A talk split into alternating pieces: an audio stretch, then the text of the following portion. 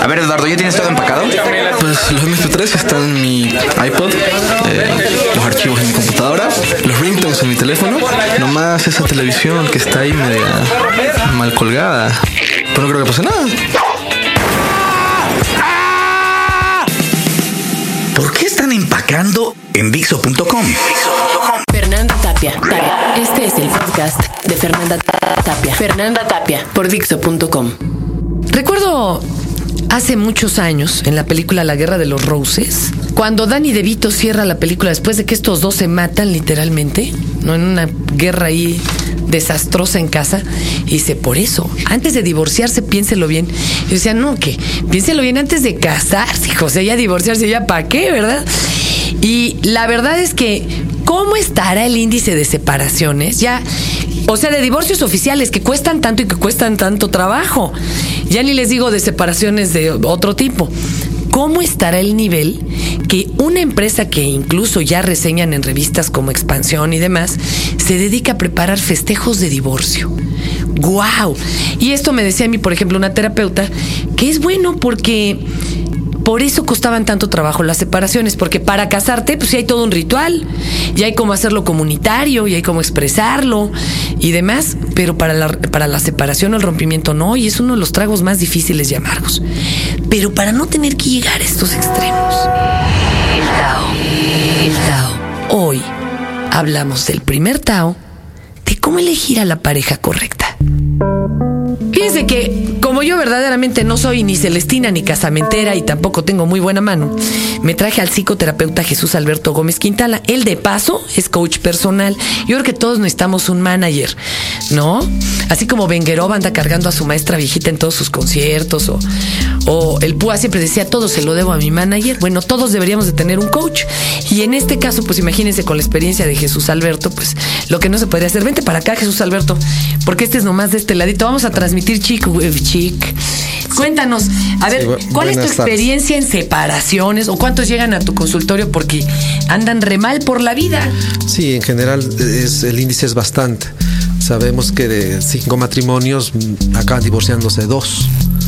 Sí. No, ah, pues oye, hasta no está tan mal, ¿eh? yo me lo imaginaba mucho peor. ¿A los cuántos años se andan divorciando según la media? Sí, como a los siete años es cuando la gente se empieza a divorciar.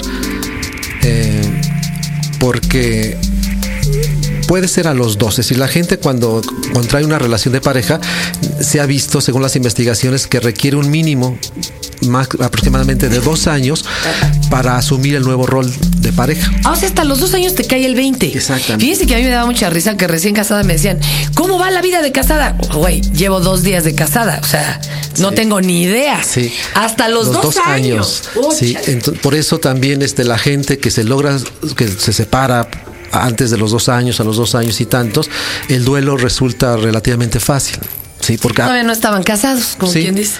des- porque nos cuesta trabajo asumir ese nuevo rol de que ya estamos este, en una relación distinta de, de- de- de compañero, de co- compartir. Eh, si eso sigue, si eso pasa, entonces este, después viene como a los siete años cuando la gente, pues ya después del enamoramiento, nos empezamos a conocer, a mostrar nuestras cosas. Pero ¿cómo tardamos siete años en conocernos? O sea, no, no hay forma, Doc. O sea, siete mendigos años conociéndose, qué hueva. O sea, Sí, eh, tal vez parece. el- el- es la comezón del séptimo año, el ¿no? séptimo año parecería que, que, es, que es mucho, pero se van, se van dando poco a poco hasta que a los seis, siete, pues ya, ya no aguantamos la situación y podremos divorciarnos. ¿sí? ¿No será que ya se nos bajaron todas las feromonas que se nos tenían que bajar? Por primera vez sobrios voltamos y decimos, Dios santo, ¿qué es esto? ¿No? sí puede ser también. Y viceversa, ¿eh? También él dice lo mismo de uno, ni crean. O sea, Sí.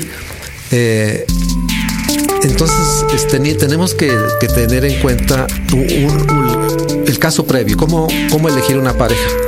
bueno, ¿cómo la elegimos actualmente? Primero hagamos todo lo, lo malo, ¿no? Exacto. ¿Cuáles son las cosas que hacemos para elegir una pareja? A ver, yo te, te doy algunas ideas de cómo se han casado algunas amigas. Lo conoces en la chamba, porque como además estás ahí metido 8 o 10 horas diarias, pues ¿dónde más vas a conocer gente? ¿No? Claro. Lo conociste en la chamba. Eh, otra, es en el antro. Y además ya con dos tachas encima. O sea, hasta luego. Este, ¿Qué otra vez? Ah, por internet. Esa es buenísima. Ahora ya hay varios casorios por internet. O también consulté la carta astral. A lo mejor me dijeron que sí era compatible, tú, ¿no? Sí. A ver, ¿qué- eh, ¿todo eso está bien o no hay forma por ahí? Pues puede suceder, pero es, es raro, es raro encontrar una, una pareja fin así. Se dan. Eh, yo he observado que, y he sintetizado, eh, que existen como, y yo lo resumí, a seis, seis premisas para que nos facilitan encontrar una pareja acorde a uno. Ah, ¿sí? Por ejemplo, una es que pensamos que, que para conocer una, conocer una persona afín a uno tiene que conocer una, a mucha gente. Y cuando digo mucha gente me refiero a más de 10. A muchísima a ver, gente. aguánteme. O sea, ¿es hacerle el casting esos 10? ¿Besarlos y llegar hasta brinco, lo que sea? ¿O a qué se refiere con eso de 10? De 10, sí. No, es que me- me estamos comentando lo, cómo, los errores que cometemos al elegir una pareja. Ah. Lo que hacemos nosotros es nos saltamos un paso. Cuando queremos tener una pareja para una relación relativamente estable, llamémosle, eh, vamos y luego luego ligamos. Sí, inmediatamente. Me latió. Sí. Tiene buenas nalgas, ¿no? Ah, wow. O es el, Ya. más, es el más próximo. Ajá. la más próxima, qué sé yo, o en el bar. Entonces, el paso que nos estamos saltando es el de conocer gente.